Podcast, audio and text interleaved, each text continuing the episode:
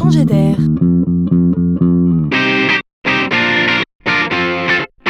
C'est la chronique de Laurent Collen.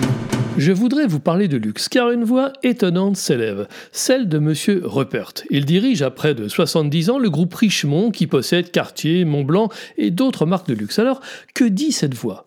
Pour faire court, elle dit stop au bling bling.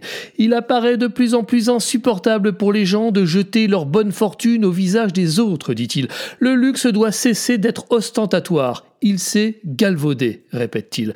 Il y a donc ici la volonté de revenir à un vrai luxe, à plus de rareté. On ne peut pas être dans le luxe, dit M. Rupert, et vendre des millions de produits par an. C'est étonnant, car nous imaginons bien qu'il veut continuer à vendre des produits de luxe, cela reste son métier. Oui, mais autrement. Son projet est que le marketing s'efface pour mettre sur le devant de la scène les artisans, les talents, les savoir-faire. Ce sont les métiers d'art qui font le luxe. Le luxe n'est pas produit par une machine de manière répétitive, il suppose un élément humain.